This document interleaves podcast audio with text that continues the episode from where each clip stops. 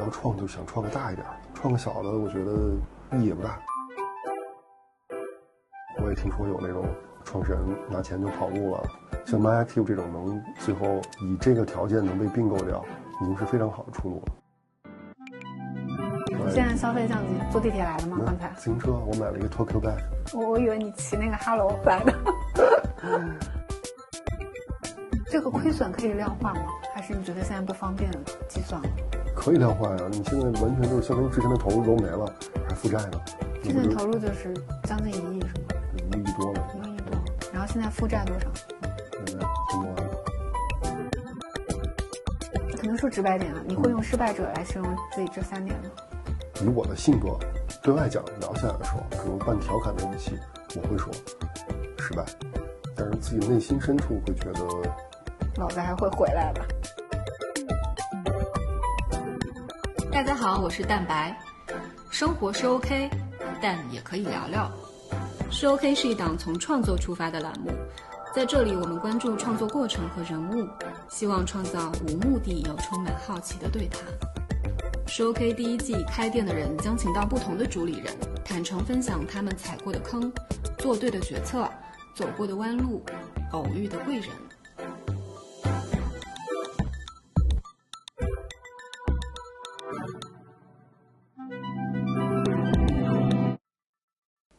我们先介绍一下，就是 Scotty，一直从事跟运动潮流有关的工作。然后以前在在耐克啊、李宁这样的运动品牌打工，然后从二一年年初开始自己创业，跟合伙人一起，我们也是做了一些运动潮流品牌的，有的是做中国的总代，有的是在总代基础之上，呃，相当于拿到了一个设计生产权，但是都是一些国际上在某一个细分领域比较有名的、有历史沉淀的品牌，像 DC Shoes 啊、Panfil，还有一个。设计师品牌吧，相当于呃，客户。对，但这个已经讲到你创业了吗？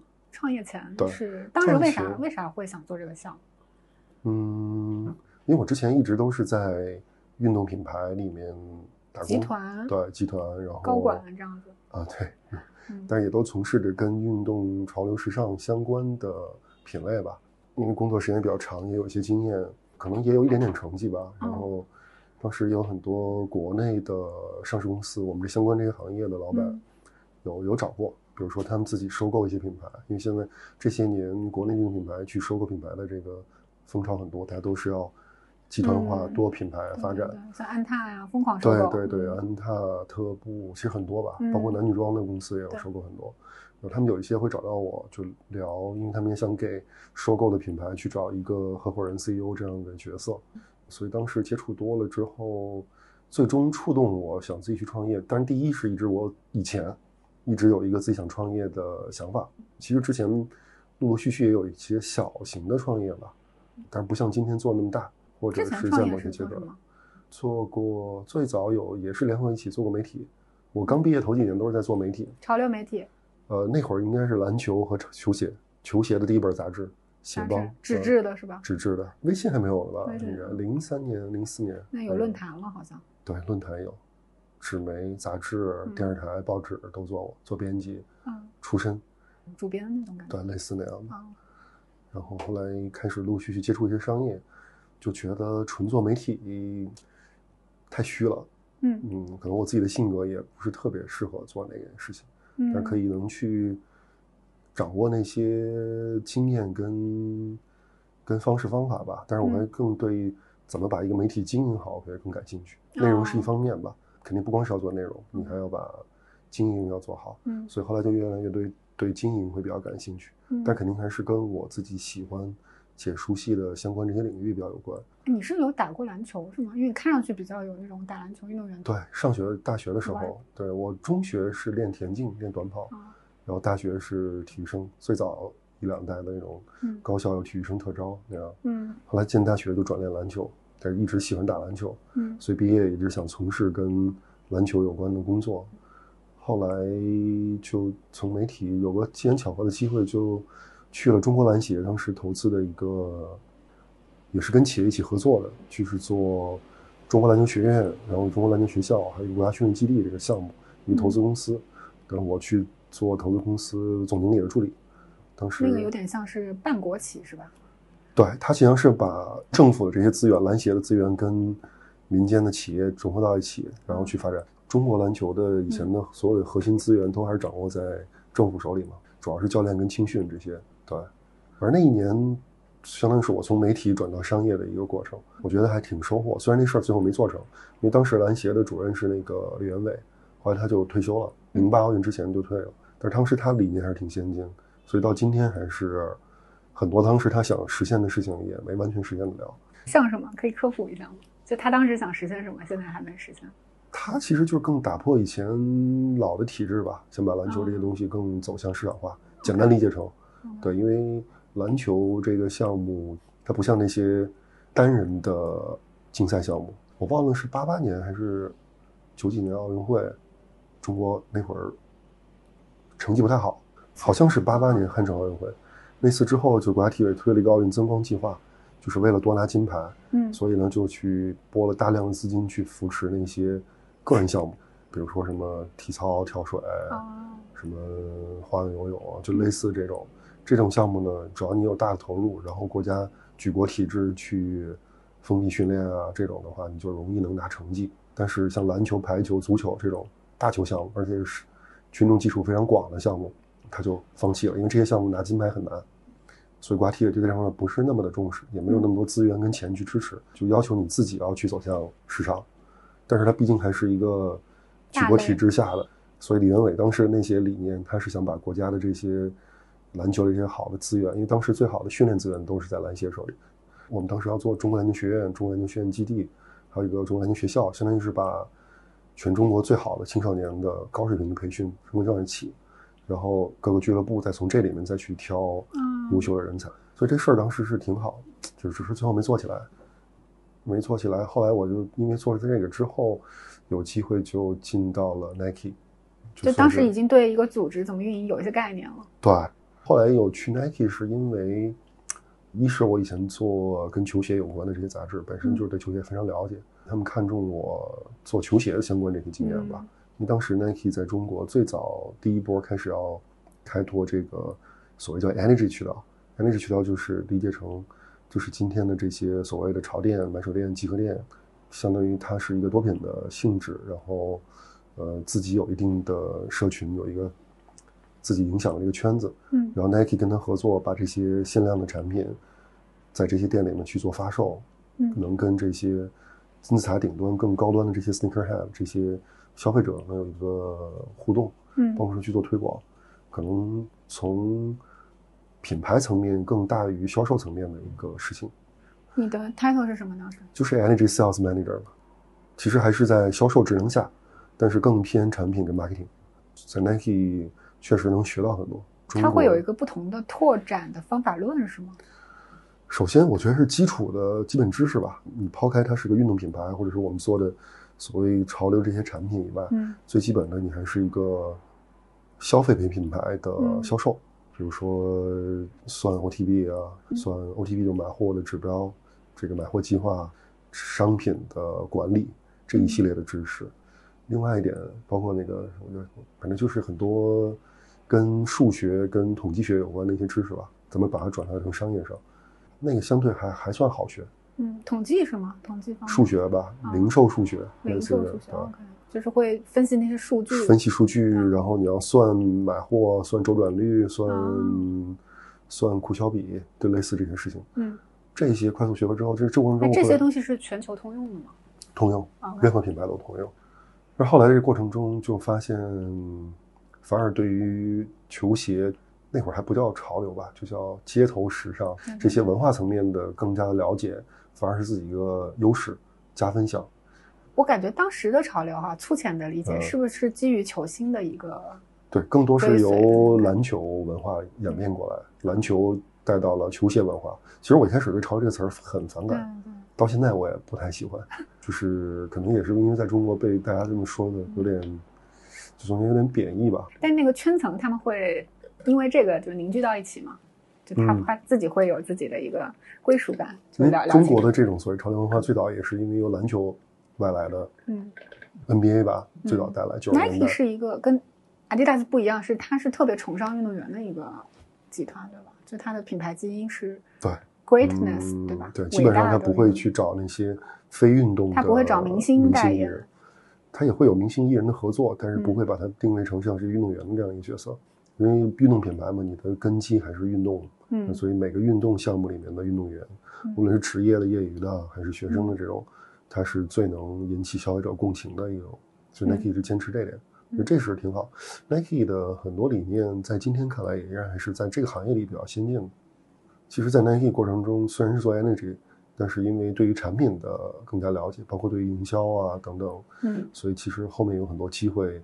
比如说，因为我们是做销售，因为 Nike 的渠道基本上当时直营很少，都是客户。你是 To B 对吧？To B，对对对。那你日常的工作是向谁销售？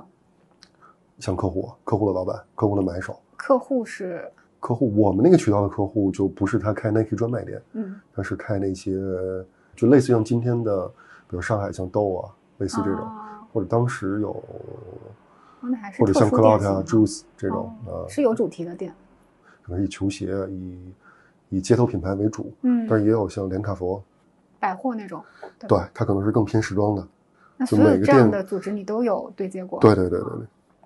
因为他们不同的对于 Nike 产品的需求也不一样，我们也是把不同类型的产品找到适应的客户，嗯，在他们店里面销售，同时跟他们一起做一些市场推广的活动，就相当于对 Nike 来说，借用渠道的一种功能，帮助 Nike 集团去做品牌吧。这过程还是挺挺有意思，相当于中国最早去做这件事儿，也有过很，在当时来看有一些很轰动的案例吧。嗯，当时萌发了想创业的想法是吗？那会儿会有一段，其实我离开 Nike，大概 Nike 在待了五年多。嗯，当时也是自己创业，也是跟朋友一起合伙，但是那个是一个小型的，就是也在做集合店的这样的品牌，就是一个买手店。对，但是它是很多家店的那种。啊，但是也同时我们拿了一些国外的品牌代理，球鞋的品牌做代理。嗯，就是除了自己销售以外，也会做。给全国其他人分销，做批发，但是那个阶段也不长吧。那个生意为什么没有做下去？是后来一直有做，我退出了，啊，也是跟可能跟合伙人的一些理念不太一样吧。呃，后来那段时间那个事儿不做了之后，我就去做了，就还是回到企业，在 Puma 也是做销售，嗯，那个就比较常规的销售，因为 Puma 它不像 Nike 会有分到这么细的这些，嗯，Puma 也是上海，都在上海。一四年做 Force 的时候，我就搬到上海。Force 我不算是创业，相当于我还是给老板打工，但是那个性质有点类似像一个合伙性质一样。因为是从零到一做的，是吗？从零到一做，而且我自己也虽然是打工，但是也有些股权的一些激励啊等等这些。嗯。就但是一直会当成是自己的事情一样去做。嗯。但是那会儿 Force 做的跟我第一次创业的事儿有点像，但是就更大，规模会更大。现在新天地还有店呢。一七年我们撤出来之后，就把 Force 他们卖给了那百丽。OK。对，所以百丽现在还在做。除了 Force 以外，还有就一些品牌，我们是做总代嘛，单独发展 Carhartt 啊，嗯，New Era 啊。最早其实包括 New Era，今天自己在中国也开始在做。最早他是找我们做做中国的总代 Distributor，还有 Herschel，就我们今天在做的品牌，当时也是这样。那个过程几年？三年，差不多，嗯。你要再加上前期筹划到后三四年吧，差不多。那段时间的经历对我在做今天很多一些事情会有很多帮助。对，反正就是一步一步，嗯，快讲到我们认识的时候了。Force 结束到我再去李宁之前，呃，我们认识，我们认识的时候啊，对对对对。然后后来又回北京，后来就是去李宁了。对，当时中国李宁要招一个负责人嘛。当时“国潮”这个词刚出来。然后还没有是吗？我记得他们就是走秀嘛。我是一八年年底吧，正好是当时李宁他们觉得，嗯，那一次走秀之后反响还不错，但是当时只是做就是一波产品，为了走秀而去做一波产品。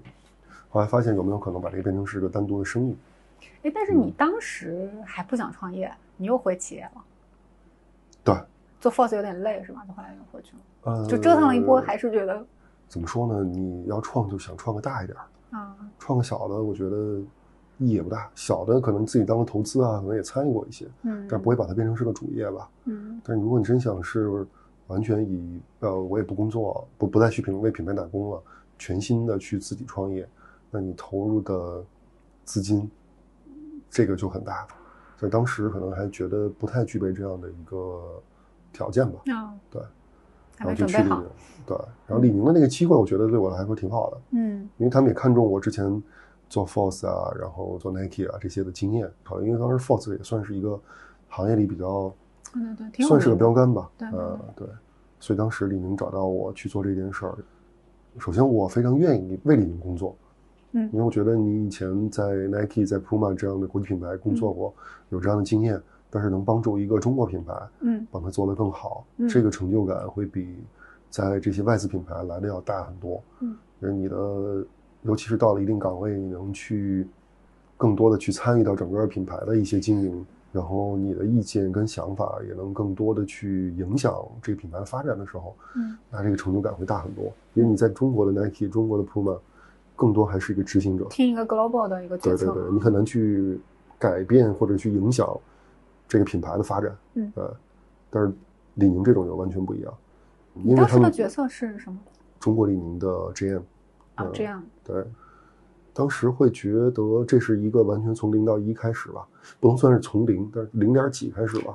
就我觉得当时那机会还挺好，因为我觉得这事儿我肯定能干，而且李宁当时我是觉得李宁有想法，愿意做这件事儿，这就很好。姓李吗？会有归属感吗？那倒真是巧合。后期很多人在问为什么，就是李宁里面有很多人都都姓李，而且都是叫一个名字，什么李刚的、李超、李冲的，各种都有嗯啊。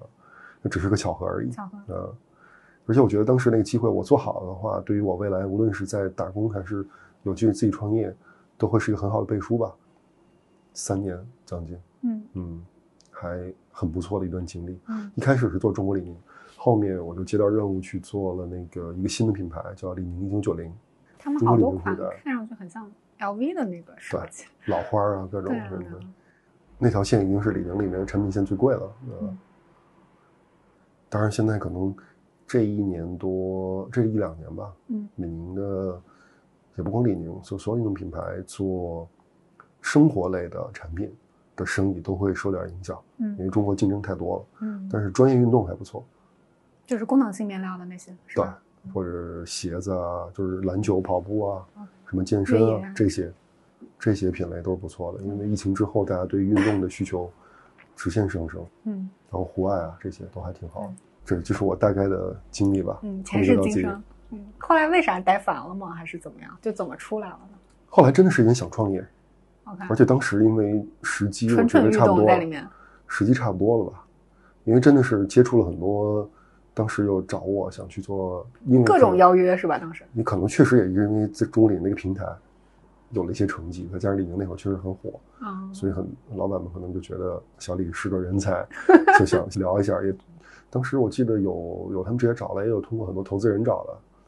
但是聊完之后呢，我就觉得，首先这个方向就跟我自己今天创业的事儿的方向是完全一样，事情都一模一样。嗯我觉得这事儿肯定能干，但是取决于你选择什么样的品牌。就当时肯定不会去想完全自己创一个牌了，因为我觉得在那个在中国太难了。如果是小规模的可以，但是如果是一个大规模的，而且是一个以运动为基础的嗯运动潮流品太牌，卷了哈。太卷了，嗯就基本上很难自己去创嗯，所以可能去做国外一些老牌儿，把它相当于买下来或者是租下来这种方式，你把它重新改造，嗯，就像安踏做菲拉类似这样的情况吧。安踏非常会操盘这些事儿哈。其实也经历了很多年，嗯而且菲拉在安踏之前，在百丽啊，在之前的手里面之前菲拉我感觉都死的透透了，对起起伏伏的嗯，对。但是安踏刚接手也是花很长时间，嗯其实都是一个过程，嗯对，都不容易。但是安踏现在这么看来是，安踏在就是收购国际品牌，然后在中国重新运作，算是比较好的一个案例。好像已经有一套成熟的方法了，感觉。对，对基本上男女装或者运动品牌都会这么做。Salomon 也是他们做吗？对，Salomon 跟但其实也不光除安，是安除安踏也有一些品牌，像那个斯凯奇啊也，是，然后特步旗下也有几个，嗯帕拉丁、k i s s w i s s、索康尼、嗯麦乐吧这些。嗯。其实你今天知道很多品牌都是在背后是中国的上市公司在操作，嗯，只不过每家也不可能是说拿下来之后马上就做得很好嗯。见效，都是经历了嗯。短则四五年，长则甚至十年，投入大量的钱几千万、几个亿的烧出来。那我们简单科普一下，就是这些品牌，它的母公司之所以不自己来中国做，还是因为它的一个，肯定是因为这些品牌本身在一定时期它已经没落了。如果自己发展好了，那肯定不会说把中国区的商标，甚至全球的这个商标卖给另外一家公司嘛，嗯，对吧？所以它其实是不仅仅是本土化，它更多像一个重振，是吧？重塑。呃，你要归到根本上呢，首先它是品牌自身发展有限，然后被资本的背后的力量让它重组。OK，对，嗯这样之后他们才能持续嘛。嗯但是它其实你深究到它背后的拥有者已经不是最早的创创始人本身了，可能嗯是被一些基金公司或者是那种大的品牌管理公司去收购，然后嗯再去跟全球不同的合作伙伴去合作。嗯，或者有的就是本身自己就直接卖掉，啊，就是能做好的，一般都不会这样，一般都是之前做的不太好。是吗？对。但我看到你选的那几个牌子，没有给人一种不好的感觉啊，它本身。所谓的好跟不好，你要是跟那些已经现在做的最火的那些比，嗯肯定是不好。比如你说什么跟 Lululemon 啊、昂跑啊、嗯耐克、阿迪这些就不说了吧，嗯，就跟这一类的比，那嗯肯定是不好。嗯，就多少有点问题的那种，是吧？对，或就是者不温不火的感觉。或者他自身他已经很难有能力再去嗯自己去做全球整体的一个经营，嗯所以他需要借助一些力量之后重组之后再去跟各个国家不同的人去合作，这样。但是 Alcoa 不是啊，Alcoa 还是自己，他不是是当红炸子鸡吗？他还是自己能去做那当然现在也没像以前那么那么红了，啊嗯。但是你像 DC 啊，像 Panfil 这些，是我刚才说的这种情况。嗯还有很多我们以前很熟知的品牌，今天都是在这种情况，嗯甚至还没有卖出去。比如以前什么乐图、Lotto，就跟飞拉时期的，嗯乐图以前是李宁也做过，嗯后来不太成功，也就卖回去了。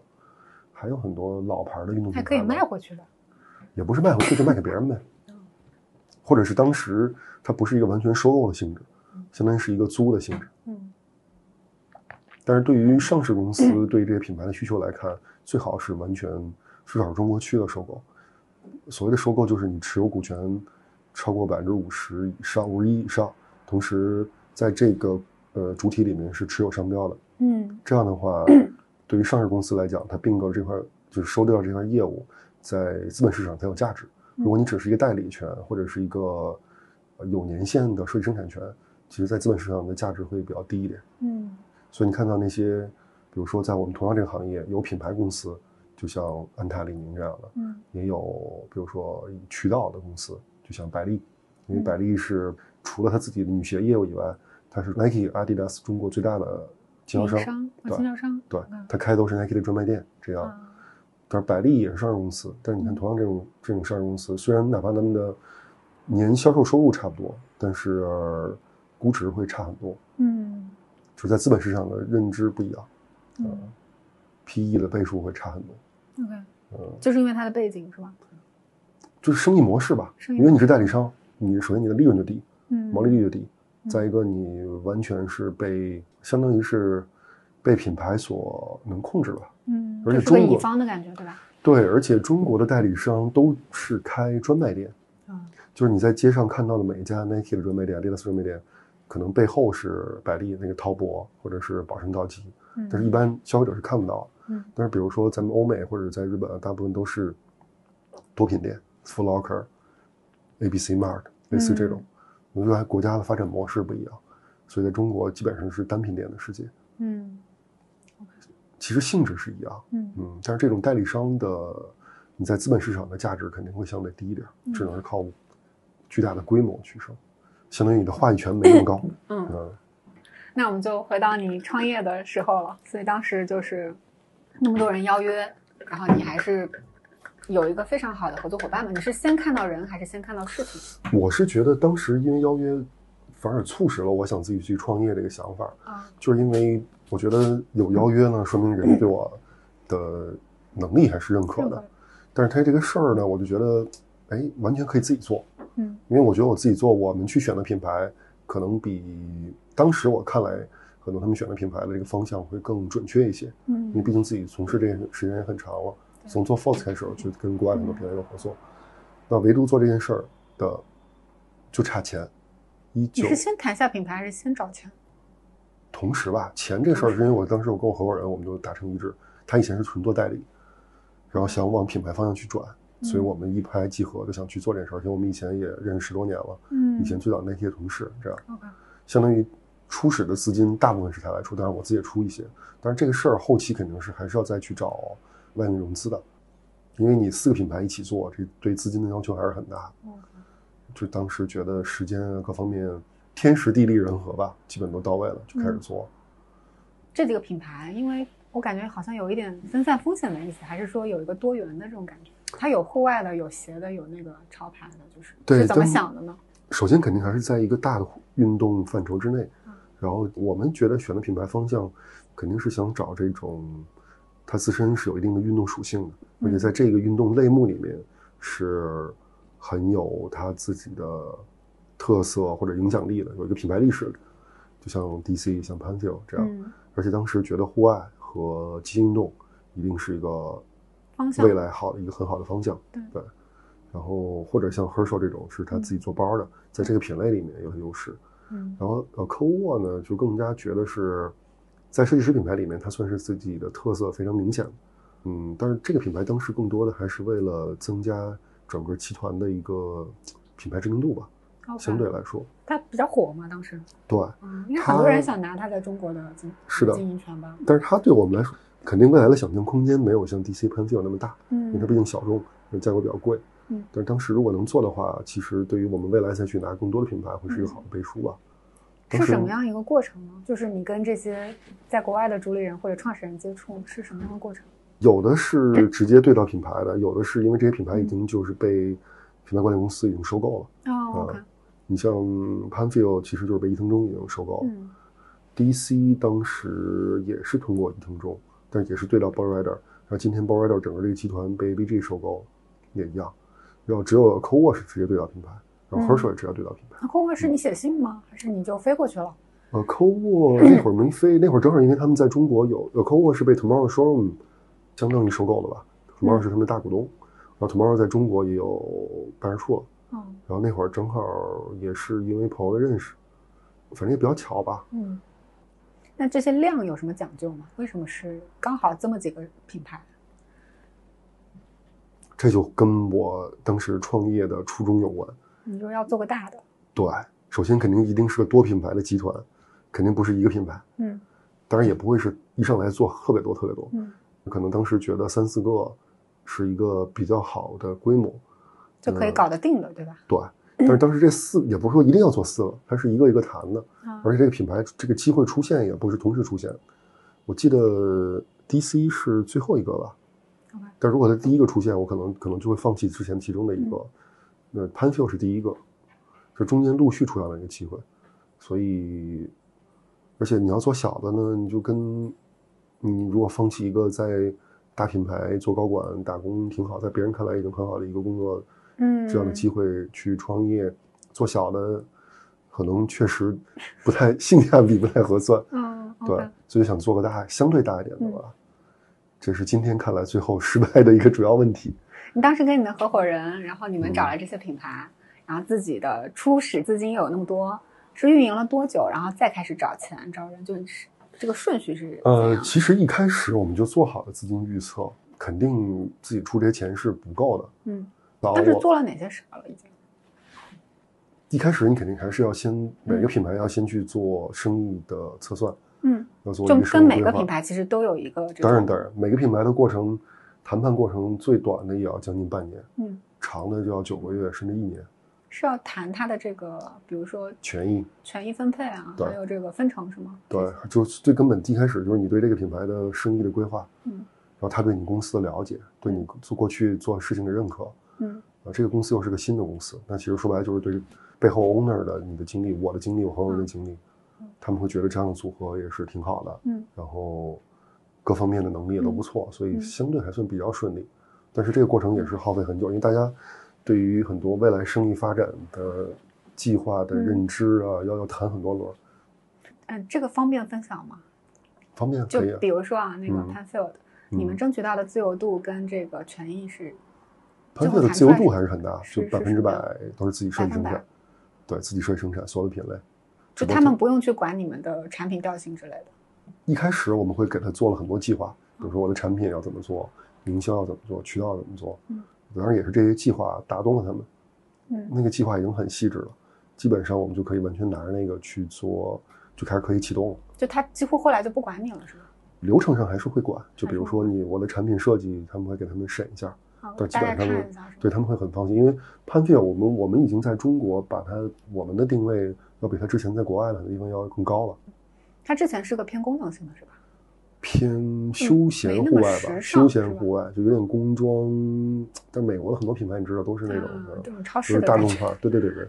后来他又被日本公司收购，就也是在日本超市里卖。他们在日本尝试做过高端线，不太成功，因为日本偏这种户外休闲的品牌太多了。所以其实我们在中国做的定位各方面的方式方法要比他们在国外要更高一些。但是他们一开始就是信任你们，是通过 PPT 信任你们的，对吧？对，还是通过 PPT 不断的交流，然后人的履历啊，人的履历这些，就这些东西也做不了假，对，也很现实存在的。所以合同签完，你们就开始做 rebranding。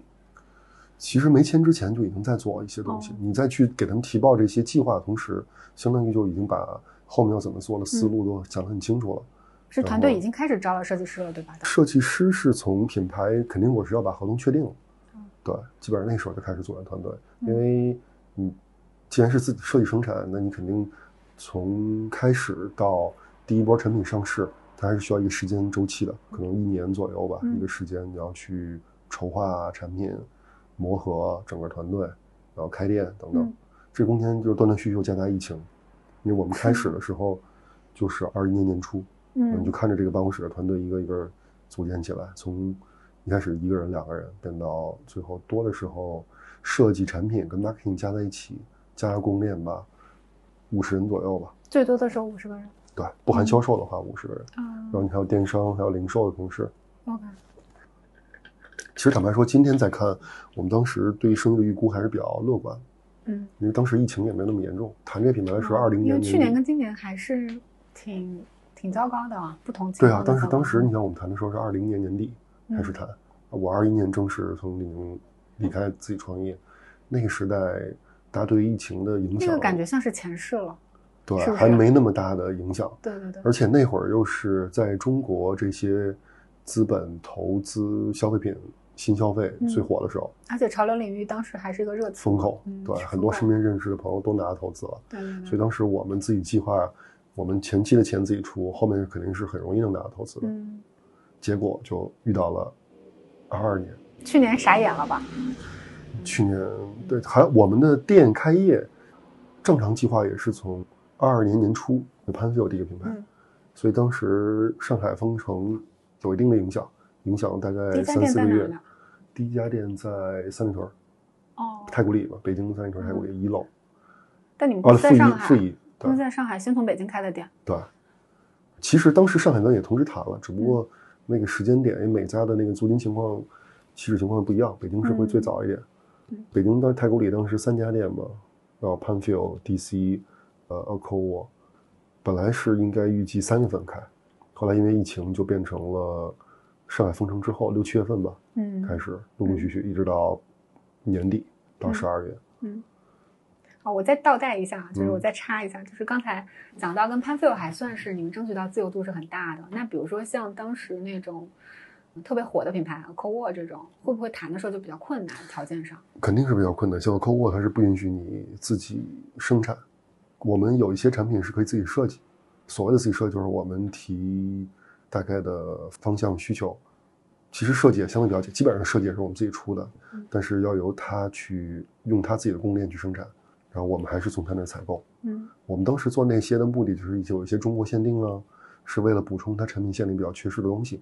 再有一些可能是为了我们在中国一些重要时间节点去做一营销，我们做过两个 capsule 吧，就类似于像中国新年或者是中国新。因为我记得你当时说他门店都会看嘛，对，跟我讲过一次啊。对对对对对，还是反正越是这种设计师品牌，可能对这东西会会更看重一些吧。嗯。但是越是那种大众品牌，如果它本身的起点已经比较低了，嗯，你做的东西比它以前要更好，嗯，那他肯定会很放心你这个。其实做品牌没有什么捷径，嗯，就是它很繁琐，嗯，涉及到的领域都很广，所以有很多人创业可能是选择了其中的某一个点，比如我只做产品做设计做外包设计，或者是我只是开店做渠道，嗯。只是做销售这部分，你不会涉及到前面的设计生产。嗯。比如像 Eco，其实我们相对简单一点，我只是做后半部分，在嗯中国落地的 marketing、retail marketing 跟嗯。零售和电商，我不会涉及到前面的产品这部分。那这几个品牌最难做的是哪个？最难做的肯定是像 Panfil、DC 这种，嗯，相对来讲 Panfil 是更升级。比较大的这种。对，像 Panfil 是更难，因为 Panfil 的品牌知名度在中国啊还没有 DC 认知度那么大。嗯当然，我们拿 Panfil 的代价也会比 DC 要更低一些嗯啊，但是跟 DC 一样，都是要从你从头开始。嗯 Panfil 我们更像是一个完全 rebranding 的状态，嗯对，所以相对会难一点。就是怎么说呢？所以品牌的价值也体现在这儿。你做嗯好了，那你可能这个品牌的价值会更高，嗯但是它需要投入的钱和时间会更多，嗯，甚至于对你容错率吧会更低一些。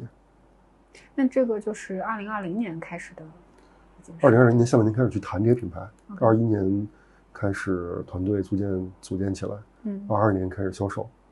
对，二二年我还有一项最重要的工作是从二二年年初开始，就是我们要去融资，钱是不够的，你跟你的合伙人怎么分工？就融资都是你自己负责是吗？主要是我去，但是到谈到最后，多少还是得他需要也出来一下，哦因为毕竟大家一起合伙嘛。嗯他的我们分工基本上主要业务都是我在管，嗯但是他因为他自己的公司的之前在做一些代理的业务，嗯同时他有电商公司，有物流公司，所以跟我们这些新的品牌呢，就能马上能融合到一起。啊，就比如说我们的电商团队就是用他原来电商公司团队在做，嗯销售团队也可以是用他原来销售在原来体系之上增加了一些，比如物流啊这些也可以用原来的。嗯，但是新公司更多集中在产品设计、marketing 这方面。对对对对嗯那融资是我二二年也是除了正常品牌这些经营以外最大的一个工作。嗯，我这个也可以稍微讲一讲吗？哇，那基本上那一年，国内国外的投消费品的基金全见过，全见过，各种各样的，一怎么见？就是就是你很主动的去约他们是吗？啊，没有没有，我们当时找了一个 FA，就是一个中介融资中介，嗯，因为我们当时这个项目在那个时代那个算什么轮啊？A 轮了是吧？对于我们来说，应该有点像像 Pre 吧，啊嗯，Pre 对 OK，，我们自己相当于做了天使跟种子天使都做完了对对对对。因为当时看我们这个项目，其实这个背后的资源，我的履历跟我合伙人过去做这件事情，那已经是在这个行业做做这种新的品牌里面，嗯，比较实战经验最丰富的，对，比较出类拔萃的，嗯而且又是拿了这些品牌的资源去做这个事儿。唯一当时有一点点劣势，就在于这些品牌不是我们买下来的，而是我们租下来，或者是以代理的方式，嗯有年限的，比如五年、十年的这样的一个代理权，嗯可能比那种你直接买下来会要，嗯，难谈一点，稍微弱一点哦。再有一个，因为他们肯定关心的是资本投进来之后未来退出嘛，他肯定希望你是能买下来最好。嗯其实未来也可以买，只不过现在还没达到那个程度。嗯再有一个就是我们不像，比如说前两天被那个安踏收购的那个 MyActive 这种，嗯是完全自主研发出来的一个品牌。嗯，我们还是去拿国外品牌这个东西你觉得那个收购怎么样？收购，因为我了解到一些背后的情况，嗯那个 FA 跟我们是一个 FA，包括哦，投资他们的很多资本，我也都很熟。嗯，我觉得对于创始人来说是个好事儿，对对对，我觉得创始人应该挺开心的。成功上岸嗯，要不然他就跟我们现在遇到的情况一样。但我真觉得他他其实不算是 Lululemon 的一个强劲的对手，我感啊，觉。那那差多了，哦差多了嗯但是在国内这些新的消费品品牌里面，做这种垂直类运动功能的，就是至少给大家指了一条明路，嗯，就是通过被并购还能生存下去，嗯要不然很多都已经活不下去了。嗯他被并购，其实就很最近很多朋友问我，但肯定不是创始人拿了一大笔钱，相当于实现财富自由了，肯定不是这样。他最后一轮融资百利投的，大概当时估值是按照美金估值，他最后卖给安踏是按人民币买的，，OK，也也是有点贱卖的感觉，对吧？嗯相当于投资他的投资者基本上通过他卖这件事情，能收回三分之一到一半儿的投资就不错。嗯要不然就全赔。哦，那安踏还是挺爽的哈。对，安踏因为它需要这样的品类嘛。嗯，就是你当时见了很多很多人。对，当时见了很多很多人。嗯。哎，但是这个我其实纯好奇啊，因为我对你的了解，你的话呢就没有那么的推销的那种感觉。对对对对。嗯，就是你觉得你这样的性格一般会吸引到什么样的投资者？我觉得稍微，但凡是从投资人的角度来说，他们对于具体这些行业稍微有点了解的话，跟我接触会觉得我还是更怎么说更靠谱一点，老实人那种感觉是不是？对，第一老实，而且是对所有你去做品牌的各个方面也都比较了解嘛。做实事儿的，对，做实事的人，对，做事情的人啊，肯定不是那种滔滔不绝能去给你讲概念的那种，那那个那肯定不是。而且我们做这个东西也也不是那种。其实形式不是一个很新的形式，嗯，相当于一个比较传统的形式，嗯，只不过背后的资源不一样，团队创始人和拿的这些品牌资源不一样，本质上是一个很传统的东西。那你找钱的过程中，是不是也有相互试探的过程？就是你也不能装作自己太想要，就是你不能显得太缺钱，然后同时你也要选一个对的投资人，然后他同时也在看你你要做什么，就是这上半年肯定是一个不缺钱的状态，嗯，但那个时候已经开始见人了，是吧？对。从二一年下半年就开始见了，到二二年年初就开始需要钱了，大量钱要去开店了。其实我们自己投的钱一开始原计划没投那么多的，就主要是合伙人在出嘛。嗯，后来是因为融资不是特别顺利，是跟那个风控有关对吧？也是有关系的。最终投融资这个事儿没搞定，真的是因为跟跟风控有关。前面一段谈融资还行。但当时没定下来，是因为你在上半年呃，不是有有几家其实已经谈得很深入了，嗯，也见了很多次，基金的创始人也都见过，然后有两家吧，我记得当时嗯。给了 TS 吧，相当于邀约，但是后来可能合伙人觉得低了点儿。再看看，对，结果看看看看呢，就到了疫情风控，后悔吗？肯定是有点后悔。那给了 TS 的那个，你们就 pass 掉了。给了 TS，因为你当时想再看看，然后等到了疫情风控的时候，更需要的时候，那他也不敢投了。哦。风控之后，所有的资本的影响远比零售行业影响的更大。对，就是他们的反应速度会更快。嗯。资本是更敏感度更高的。你现在国内投消费的基金几乎都没了，可能就剩个位数的几个。而且基本不会看任何投资项目，嗯，就能有那种特别捡便宜的并购，可能会参与一下，嗯，就跟以前那种完全不一样，嗯。然后有多少品牌今天都是因为之前拿了大笔融资，后来发展不下去，现在就倒闭的倒闭，或者是我也听说有那种创始人拿钱就跑路了，都有。像 MyActive 这种能最后以这个条件能被并购掉，已经是非常好的出路了。他被并购，我估计可能也是要还很多债，因为有有对赌了，估计。嗯。但是至少这个品牌能继续做，创始人变成小股东，跟着他这棵大树还能继续延续，我觉得已经非常非常好。嗯。因为今天已经听不到还有谁有这种情况。嗯嗯，是的。那当时找钱的时候，一开始主动权在你嘛？后来一风控了，变成你那么被动，然后手上又快没钱了，你当时怎么应对这些情况？那没没没办法，那只能硬着头皮上了。嗯。当时团队已经多少人了？就缺钱的那个时候。缺钱的时候，我们去年下半年其实裁过一些，小规模裁了几个。到了今年上半年，我记得吧，三四月份的时候，就真不行了，然后就跟合伙人商量，然后我们就决定得停，因为这个，嗯，一旦铺开了，你想想停根本停不下来，就想收缩是肯定收缩不了的，嗯，因为这个钱的需求。做品牌就是这样，你投这些钱投进去不够，但你前面那些钱也就白投了。如果你不继续的话，就等于白投。是的，对，嗯，你每一个品牌基本上可能至少你得有个几千万的投入。而且这个门店是一直在滚动的，对吧？对，虽然最早开的门店其实单店的效益都还可以，但是你要想想让这个品牌能持续的话，你光靠那些门已经开出来的门店。和线上的销售的回款是肯定不够的，它必须要成规模化，就你必须要不断的去扩大规模，扩大规模呢，你就需要大量的资金投入，所以钱跟不上，但是你同时要有大量的，比如说我们的生产、营销，然后比如我每年我还要去给这些品牌付这个所谓的授权金，因为当时授权金其实谈的是有点高的，他们是按年付的是吗？按年付的，有的甚至是一次付两年的。嗯，那你这样对现金流的压力非常大。嗯，当然当时我们确实谈的条件比较高，因为是那会儿在疫情之前，嗯，比较又乐观。是资本比较风口的时候，比较乐观。嗯但是你那个过程中，你想想，其实能去跟他争取一些优惠的条件，呃，缓缴啊，或者是稍微的，但也不可能就是差太多，所以就造成了去年一整年都是后来都是没有找到钱的没有。啊，就是你到了去年下半年就已经没人愿意投了，啊，上半年最后有一些，但是他后来有人想投的那种钱，对我们来说也没用了。嗯第一是他投的少，因为你估值被不断的降低嘛，嗯你估值低，你可能需要的钱没变，那也没有人敢去投大钱，嗯都是投相对对我们来说小钱，比如一两千万、两三千万这种。嗯那我那个钱对我来说，不能解决我的根本需求。从几月开始觉得已经有点 hold 不住了？就是去年九十月份，九十月份，嗯，然后店陆续开出来，正是花钱多的时候。嗯。那截止到去年年底的时候，已经开了多少家店了？四个品牌加起来大概将近二十家店。二十家啊，嗯比我想的要快很多。其实开店是一件很容易的，全都是核心地段是吧？差不多，都还挺好。你的开店策略就是核心商圈的核心的商业。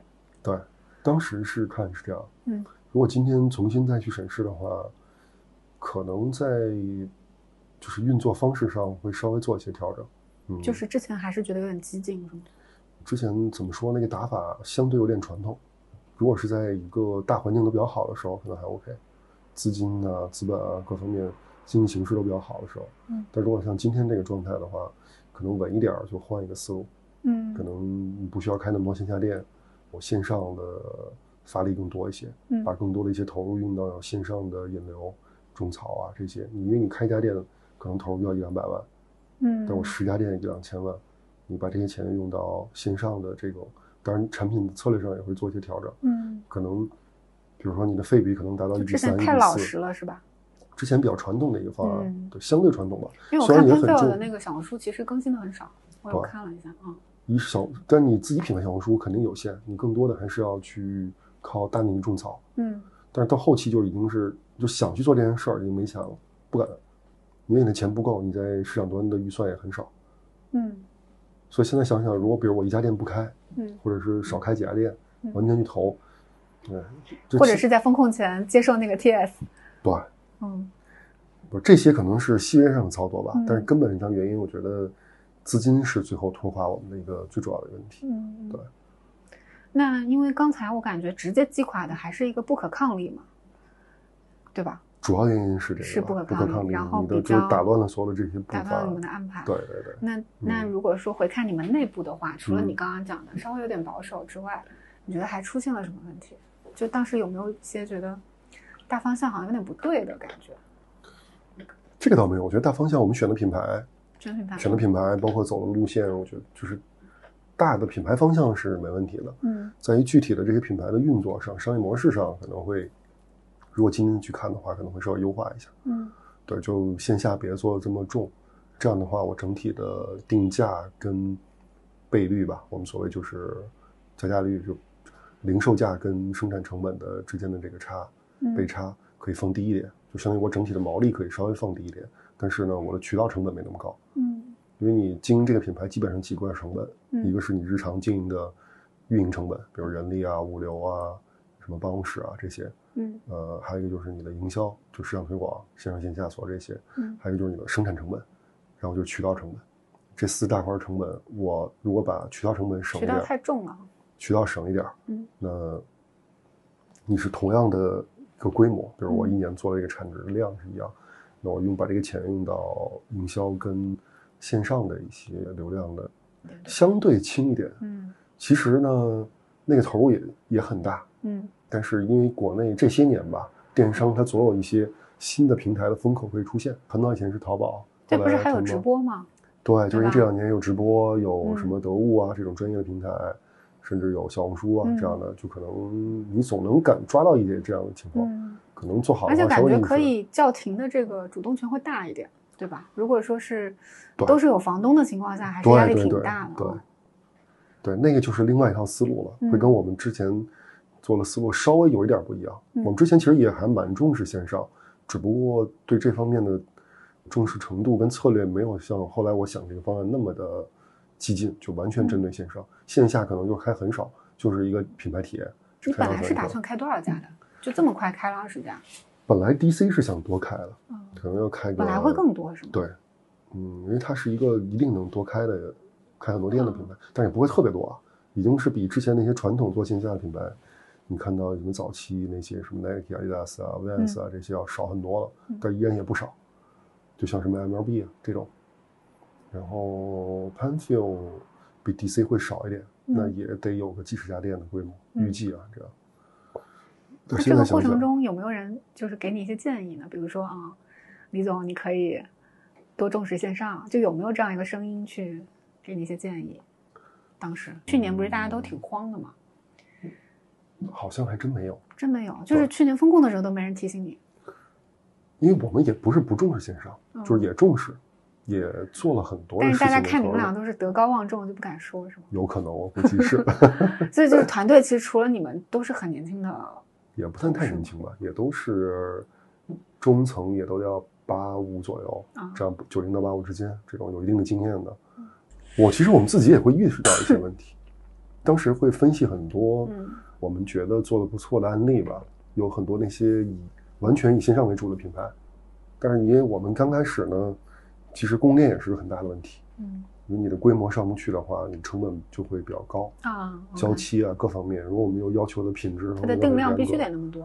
对，就是我们要求还很高，所以导致我们的成本会非常高。很多开模的是吧？鞋子不需要开模，主要是服装打样啊、质检啊、起订量。因为我要不了那么多量，所以我的单价就会更贵。相对来说，我们的成本是比较贵的。对对对对对。后期其实你像。今年上半年陆续开始，我们跟一些大的主播有些合作。今年上半年，对，我们先把去年讲完。去年有没有偷偷在家哭啊？就当时找不到钱的时候，哭倒不至于，但是确实压力猛男落泪的那种感觉，压压力很大。当时如果说可以找人商量的话，就是你跟你合伙人是吧？合伙人，然后有一些主要的。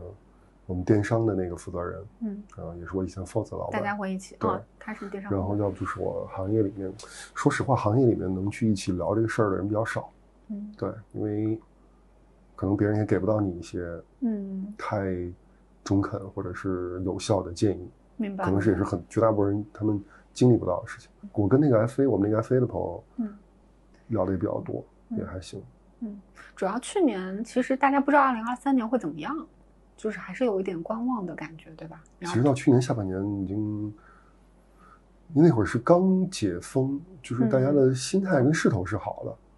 因为到二三年，其实整个形势都不太好，我觉得正常，大家都会遇到这种情况，也不光中国这样，全世界都这样。嗯，那当时内部有压力吗？就是你还有这么多员工，就大家会不会就是开始？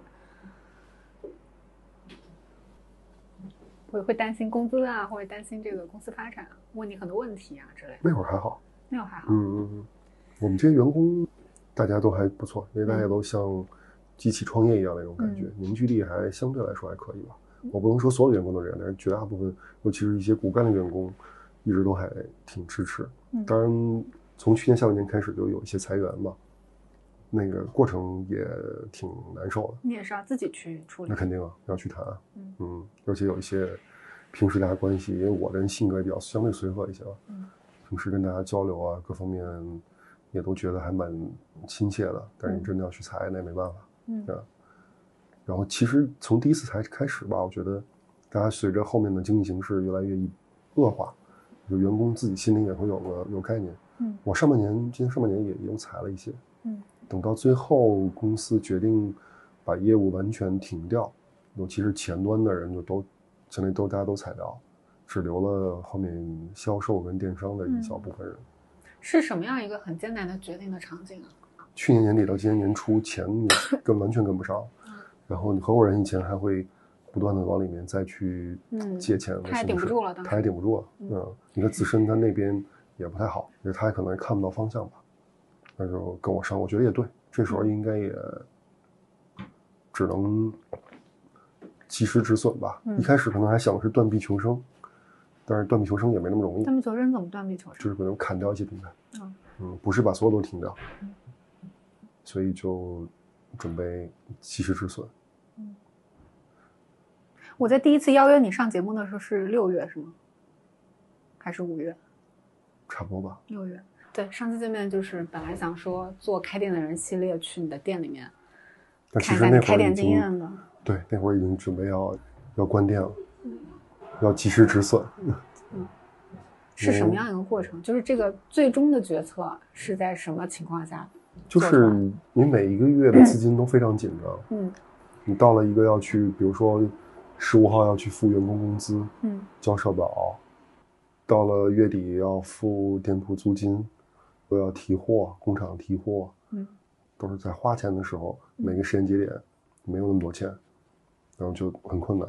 那你那个时候会不会每天都在计算我今天一天的租金是多少？我今天一天的？我这倒不用，那个不用算每天吧，因为我们财务啊，跟我们自己，我们每个月都会算这个资金的需求，什么时间点，你这就是缺的。当时只能是哪儿能回来点儿，就先把那个补上，或者等等。但是再怎么算，肯定是不够。合伙人他也没有能力再去往里垫了，所以就决定跟我聊。我说那那么 OK，我也觉得是这样。你们当时有家庭的压力吗？就是家庭其他成员的压力？我还好，他肯定也有吧。嗯，但是我自己其实 从今年上半年，我可能就拿了三个月的工资吧，之后我就没有再领工资了。嗯，那相当于是你们从头到尾都是用的自己的钱。对，就这个项目。对对对对对。但是我自己不拿工资了，其实多少肯定生活上也会有压力。嗯啊，你毕竟也投了一些钱。嗯。我是去年下半年的时候就把之前的有辆车就先卖掉。嗯。当时那车买有点贵，确实有点嘚瑟。哦，你跟我讲过。嗯。卖了之后还好，卖的价格还行。哎，但是好像今年你知道都不加价了吗？保时捷全部不加价了。是啊，我卖的时候价格还可以。嗯。然后后来我买了个宝马的四系，然后到今年上半年的时候也卖了，就省点呗。嗯。你现在消费降级，坐地铁来的吗？刚才自行车，我买了一个 Tokyo Bike。哦，Tokyo Bike，我我以为你骑那个 Hello Hello 来的。Tokyo Bike 算了算也还行，嗯、对吧？就每天，反正我住这附近。现在没车了，就是骑。骑自行车也锻炼身体也挺好。嗯。而且住这附近，其实车的利用率也很低吧？我觉得骑车也挺好，就消费降级呗。因为你我到现在也一年快一年没收入了，我也不领工资。就还交个社保什么的，那你这么一直下去也不社保自己交吗？公司交啊。你公司还在交社保？对。我年底还有一笔社保的钱要要付给国家的，就国家帮我缓交了半年，就整个公司的员工的社保。嗯。那是一笔大钱。嗯。挺难的。你现在想起这些整个的过程啊，就从你成立这个公司到最后解散。嗯现在公司没注销，还在对吧？还在处理一些收尾的工作。嗯、想起来会后悔做这一摊事情吗？后悔肯定不后悔。我觉得这是虽然最后结局不好吧，但是这个过程非常能锻炼人。我觉得这个过程是很多人一辈子都经历不到的过程。当然，创业这事儿应该我也不太会去想，嗯，或者至少是像这种 all in 的创业，应该不太会去想，嗯。对，因为可能也年龄啊，各方面精力也到这儿，觉得还是相对稳稳定一点。嗯，然后如果能回到企业工作的话，选择一个好的平台，大家可以互相成就，可能做好的也不比创业差，但是至少相对保险稳定一点吧。嗯，对，就好歹折腾过一次了，也无怨无悔。对，但这个过程我觉得还是很宝贵的一个经历，而且能真的会让人能成长、历练很多，心态。包括对很多事情的看法，对人性，对吧？对生意等等，嗯，对行业，甚至上到整个国家、世界经济的发展规律，讲讲呗。这些对国家啥看法？国家，就这两年肯定会比较、比较、比较相对困难一点吧。嗯，特别是我们从事的这个行业，嗯，零售啊，然后相当于鞋服吧，嗯，这种。本身就是第三产业，那现在跟三年前的大环境不一样吗？肯定啊，鞋服的潮流这一块，对整个消费品行业吧，嗯，因为中国肯定现在是所有都是过剩嘛，嗯，而且我们从事的行业又是在所这里面排到最后面，嗯，第一位肯定是第一产业、第二产业，对，工业、农业，第三产业才是我们在做的。而且你们又是嗯泛时尚，就是它其实对，首先它不是人民的必需品，对，衣食住行，你现在就单独就衣这一块儿，要么需求还在，但是产能显然是过剩，嗯，那你要么 就是极具性价比的，很便宜的，像优衣库这种，要么你就是一线头牌奢侈品，不买不行的，可能它还会有中间的影响就会越来越大。那除非是你在某一个垂直领域你能做到特别厉害，前三或者前二，嗯那那还有可能，否则的话大家会越来越难。如果是专业运动的，可能还更好一点，嗯因为专业运动大家的需求还在。就纯潮流的肯定是不太行。嗯你如果带一些运动功能或者有一定运动背书的，其实我们做这些牌子，如果是继续做下去，而且用新的方式，换一个思路吧，稍微调整一下，嗯继续做，肯定还是有机会的。关键是你现在没有这样的机会能去继续做，嗯是主要是你自己没有这样的机会去做，因为没有这样的钱能来。那你拿不到这些钱，这一切都白谈，对吧？它一定是要有一个资本能去支撑你去做这件事儿。那最后的挣扎呢，就是包括你刚刚有提到，你还是在联系一些机构，看有没有所谓的接盘或者贵人出现嘛？就是你现在进行的怎么样了？从六月份开始决定解散公司是吧？对。那现在已经十一月份了，这五个月在做什么？主要就在做这些。一方面对外就找这样的合作方，能把我们的品牌能接掉，嗯或者是未来大家采取一个新的合作方式吧，就相当于被接掉。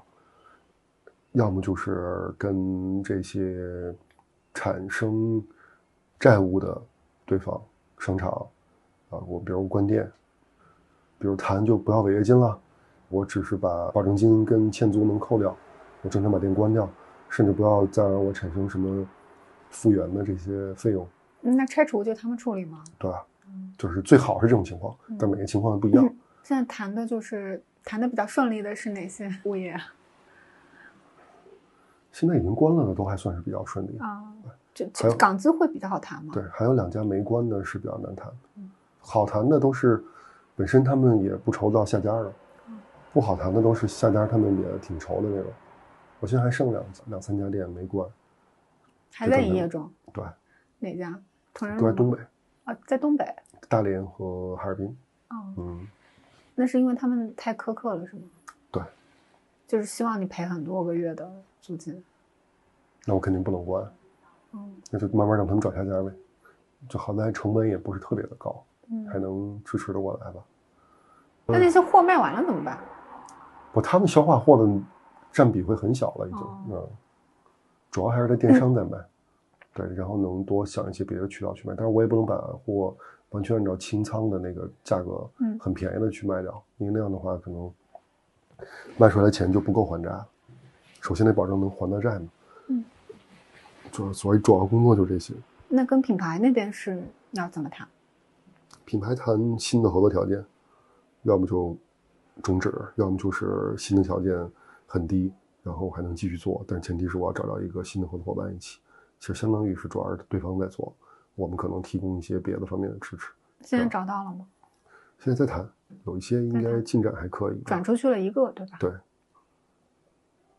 其实清货那些跟谈债务这些，基本上在六七八月份已经谈都差不多了。嗯所以最近这两个月，我主要工作就是找下家谈这件事情。嗯，对，也谈过一个算是不太好的经历吧，就是已经谈的都非常，就是已经板上钉钉的事儿了，大家都已经明确了这个所有的条件、价格的话，到最后一天突然跟我说又不接了，嗯，这这种就比较是有的是吧？肯定是有，哎，但这也没办法，嗯没到给钱那一天，那一切可能都嗯白。扯。那债主里面有没有比较咄咄逼人的？一开始都有很多，嗯，后来那就只能挨个解释呗，然后也以诚相待吧，呃，让他也能看到，觉得大家都基本上建立在一个基础的信任情况之上。以诚相待就是答应一定会还款是吗？对，他也看到我，首先他知道我，我们也不是不还，或者是我们就赖掉了。网民间网传我跟我合伙人都跑了，首先他看到我们也不是这样的人，嗯然后也在积极的去解决这件事情。创业这三年，第一年跟第二年，的心情跟状态都是非常饱满、意气风发、意气风发。那个状态跟以前的各段经历都会比较像。然后不一样的是，多了跟资本的密集接触，以前没那么密集。这个密集的时候，可能对于我个人来说，对资本运作这个知识吧，经验上会更丰富了很多。嗯。然后最后就是最后这一年收尾。清理，嗯，收尾是第一次做，对，这个太痛苦了，嗯嗯，可以讲一点细节吗？就比如说，嗯，这个收尾，然后所有的公司都过来，是一个清算的过程，是吗？对，首先能学到很多知识，这就法律层面，因为现在我平时日常接触最多的就是我的法务跟律师跟财务，嗯，对，这两块儿，那你得算好现金流、回款，嗯，跟每个月要支出的时间点，嗯。法务层面上就很多了，公司法涉及到最后的清算，尤其是有一些诉讼、有一些债务，比如说法人的身份，你在这过程中就不能做变更的。公司法人其实是有限合伙公司，股东的责任就会小一些，法人的责任就更大。对，比如说公司清算的过程中，你的这个债务的偿还的优先顺序。员工社保、工资这些，都是第一位了。嗯，这个是一个国家的惯例。对，国家的惯例。对，假设员工也告你了，嗯，跟外面的其他供应商也都起诉了，嗯，那法院在对待的时候，肯定也是员工是排第一位的。嗯嗯，如果你公司破产掉，你的资产最后清算出来，按照法院的清算小组的指定的优先顺序，也是这个顺位也是员工先，对，也是员工先来，因为国家还是保保护劳动者嘛。嗯。然后什么破产清算啊，主动破产啊，被动破产啊，嗯，就各种各样的。有破产这个选择吗？理论上讲是可以有，但是我们不会选择这样的路了。对对，因为跟合伙人能达成共识，因为已经费了这么多，还是还了一部分债了。对对对，精力跟时间已经去，既然从一开始就决定是要走这条路，还是积极面对，而且不至于到了说完全你资不抵债那个状态。嗯，就我们的资产还是能去还。只不过这个过程会比较艰辛，我要把，因为我们资产就主要是库存嘛，要把库存变成钱，嗯，去还给大家，嗯，就是这么个过程。反正最难的时候已经过来了，现在会稍微好一点。最难的时候会睡不着觉吗？肯定会啊，而且你心理压力很大。嗯，最难的时候那种状态就是你白天要运面对各种各样的压力，然后呢，晚上回到家就。尽可能的让自己换换脑子，但是呢，就不想睡觉。刷手机吗？对啊，刷手机，刷手机，就看看自己感兴趣的东西吧。但是我的一个方法，我会看很多跟政治、经济、历史有关的一些公众号也好，或者是一些账号，就把自己拉到更宏大的。对的，我觉得有助于提升格局，而且看不同的之后，你会，因为你不能确定任何一个人说的一定是正确的。所以你多看一些，或者多看一些书，它能把一个历史规律或者一个经济规律能说得更清楚。嗯，然后你对于后面的一些判断也更清楚。你自己形成一套自己的认知之后，那你对于未来的很多事情会有一个大的宏观层面吧。嗯，会有一个更清楚的判断。嗯，能让我的注意力能转移一些。嗯，不用去想那些现实生活中太压力大或者所谓糟心的事儿吧。嗯，但就是这样的话呢，你就不想睡觉。会觉得人是时代潮流里面的一粒尘埃吗？就是这个去年加今年的这个大环境，实在是。到我觉得这个思路反而是会把你自己往越来越往那种悲观的角度去想。啊。我有时候会去更想一些，我幻想想，如果今天你设想你是治理一个国家，或者是治理一个地方政府，对吧？比管这一个企业要更大的责任，那你该怎么办？或者你遇到这些挑战的时候该怎么去弄？所以想想这些，就觉得自己今天遇到这些事儿还好，已经不算是什么太大压力了，对吧？我经常会把自己换位思考，我觉得这个能力是我这一年多更加锻炼出来的一个能力。就消解这些焦虑和压力，不是靠倾诉，而是靠换位思考，就这种好像更对你有帮助的。对，倾诉肯定也会有了，但是你说倾诉完了，你指望倾诉对象能帮你能解决这事儿吗？也解决不了，对吧？只能是减缓当时。一时的一些情绪啊等等，但是我自己大部分能去调节吧，这样。但是有时候就是不想睡觉，就是因为你睡着了，第二天早上睁眼就还是要面对各种各样的这些，嗯，所以晚上那段时间是最清静的时候，嗯属于自己的时光，就希望自己这个时间可以能稍微延长一点。嗯嗯，会有想逃避的时候吗？比如说手机关掉，或者说是嗯不接电话，从来没有从来没有。性格所在吧，你嗯不可能逃避、这些东西，你也逃不掉，你还是要去面对。可能某一时我可能不会及时第一时间接，但我可能晚多晚我也会回过去，或者是我想到一个我有解决方案的时候，或者我知道该去怎么说的时候，去跟对方说。嗯那会不会一次一次的做推演？就是如果当时走那一步，下一步怎么样怎么样，就重新把这盘棋再演一遍，会这样吗？也没有，也没有。因为你知道那些都是假设，根本不成立，现实生活中不可能再有这样的机会了，嗯对吧？你要再去重新选择，就是再去总结那个，我觉得意义不大。嗯还是往往前看吧。接下来自己要干嘛？怎么把现有的事情处理好？当然，你要重新再去做，可能肯定会有一些新的，但是那个经验，我觉得更多的是可以去传授跟分享给还在做这件事情的人，或者其他在做这件事情的人，可以去多一些分享而已。但没必要总是再去设想自己如果怎么怎么怎么，因为这个根本不成立的一个情况。合伙人呢？就是他会，嗯这个简单聊一下，比如说他会不会后悔当时投了你，会有这样的情绪？我们没聊过这个情况，对，但是我觉得应该也不至于吧。嗯对，大家既然选择了这种方式，对，只不过就是你们也努努力了嘛，就尽力对了对对对对对，而且都很不容易，特别是他也出这么多的钱嗯啊，那其实也是有损失，很大的一个损失。嗯就所以我们现在想的更多的是怎么让损失减小、停止，然后怎么尽可能把损失能赶紧能弥补回来吧。弥补回来不是不可能了，只是让它停掉且减少嗯就 OK。嗯然后有那时间，大家可以赶紧去做别的事情。那你预估就是这个收尾，呃现在十一月了嘛？觉得嗯，七七八八的什么时候可以结束？我估计完全结束可能还是需要一段时间，至少半年到一年吧。但是这个过程不会影响你再去做其他的事情。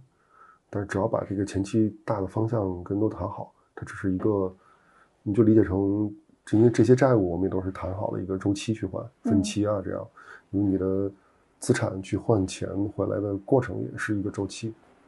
只要是大概这两个动作是符合在同一个频率上面就 OK。这个过程会对运气有新的理解吗？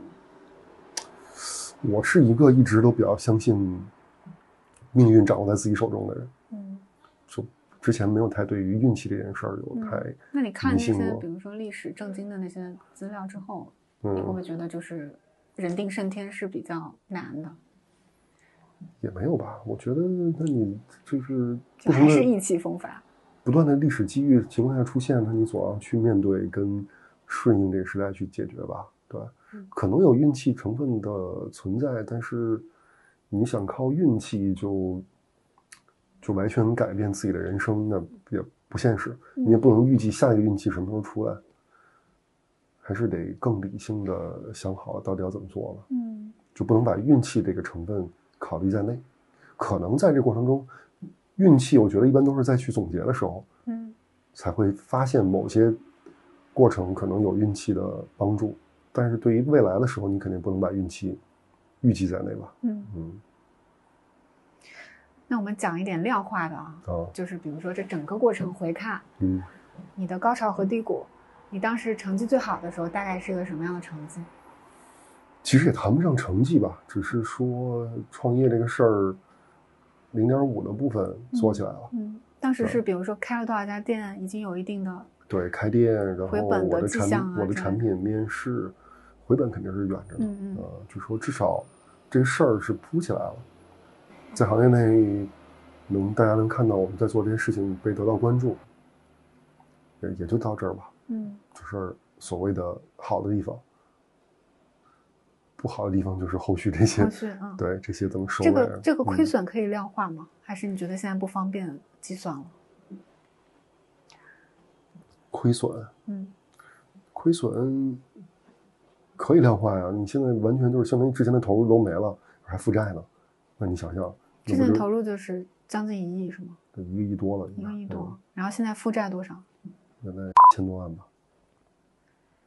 你觉得这个要再去当打工人多少年可以赚回来？不，首先这个负债不是我一个人的啊，对对对，对吧？嗯，这不是我个人的负债，是公司的负债。嗯，所以这个没法那么去对比。嗯，那你个人的呢？个人的损失可以量化吗？个人不方便说。个人你就相当于投了一些，其实我投的不多，一两百这种。但是你损失的，嗯，比如今年一年没拿工资，也少了一些。一定要说损失，那就是你这三年虽然是一段很好的经历，经历上是财富，嗯，但是时间上你相当于耗费了三年，但是没有达到你产出的效果。同样，这三年的精力，如果我用到，比如说继续打工的事儿上，那可能情况会完全不一样，对吧？但是这个。这个我觉得没法，对，没法那么去衡量。那你会用，可能说直白点啊，你会用失败者来形容自己这三年吗？嗯，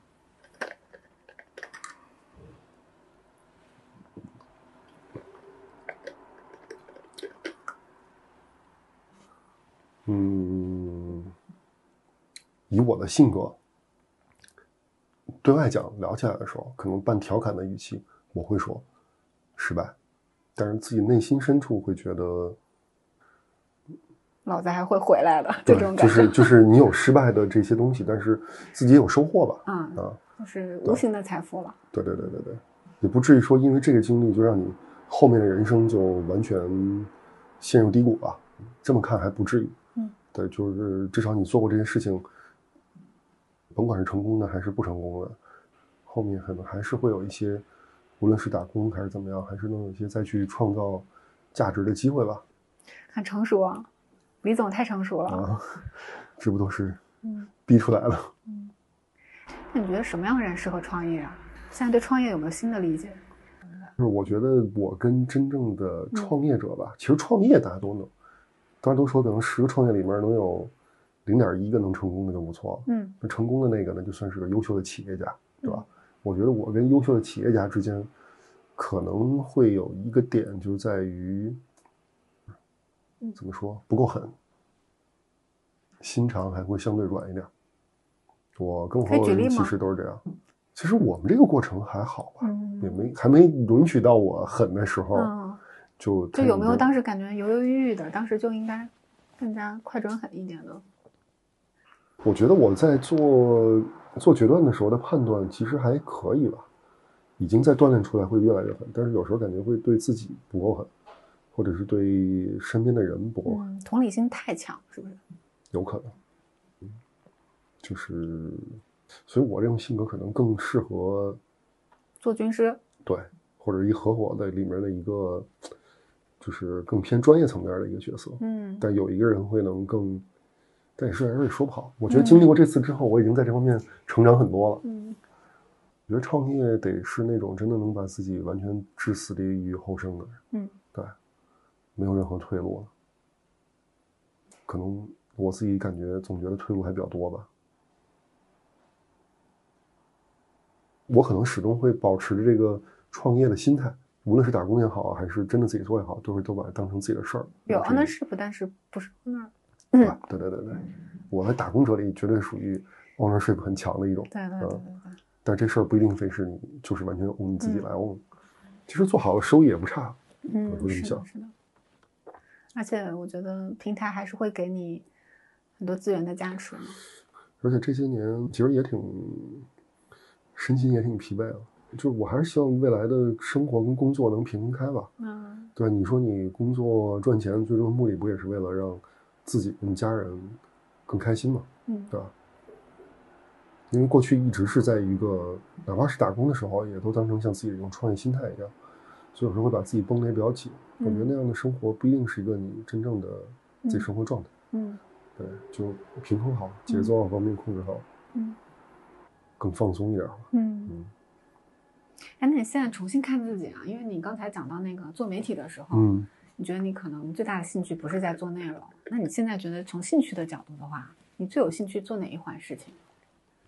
经过了这次创业，最有兴趣做，如果到今天，我自己现在从事的工作，跟所谓的事业，我觉得这些已经是我我离不开了，这是我赚钱谋生的一个手段，而且我也最擅长，就是运营一件事情，运营一个品牌吧，这也是我比较擅长也比较喜欢的一件事。嗯，但是你说这个事儿真的是让我，就它没有任何一个环节是你不喜欢的。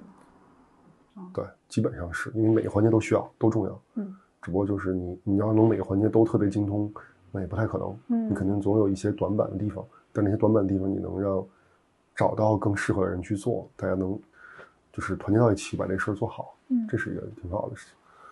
但如果自己个人来说，如果有一天真的是可能到了一个退休或者半退休的状态，你不用考虑去赚钱的因素，嗯，不用考虑去维持生活的因素的话，那我肯定想做一些。让我更有乐趣的事儿，也挺好。我可以去做青少年篮球培训啊，或者类似这样的事情，明白？对吧？嗯，因为篮球跟跟所谓的球鞋或者运动时尚已经是我的人生的两个爱好。对对对，是主线了，差不多。但是我基本上，当你把一个当成工作的时候，另外一个就是你的爱好。如果单纯的自己对于什么时尚穿着、球鞋啊这些，不会对我来说产生那么大的。乐趣所在，我的成就感更多来自于我把这事儿能做好，他的生意好，或者是口碑好等等这一系列做好来去。嗯，但是单纯就一个这件衣服、这双鞋怎么样怎么样，这个对我来说已经完全麻木了。但是篮球还是不一样，我觉得这是我支持我能到现在的很大的一个动力吧。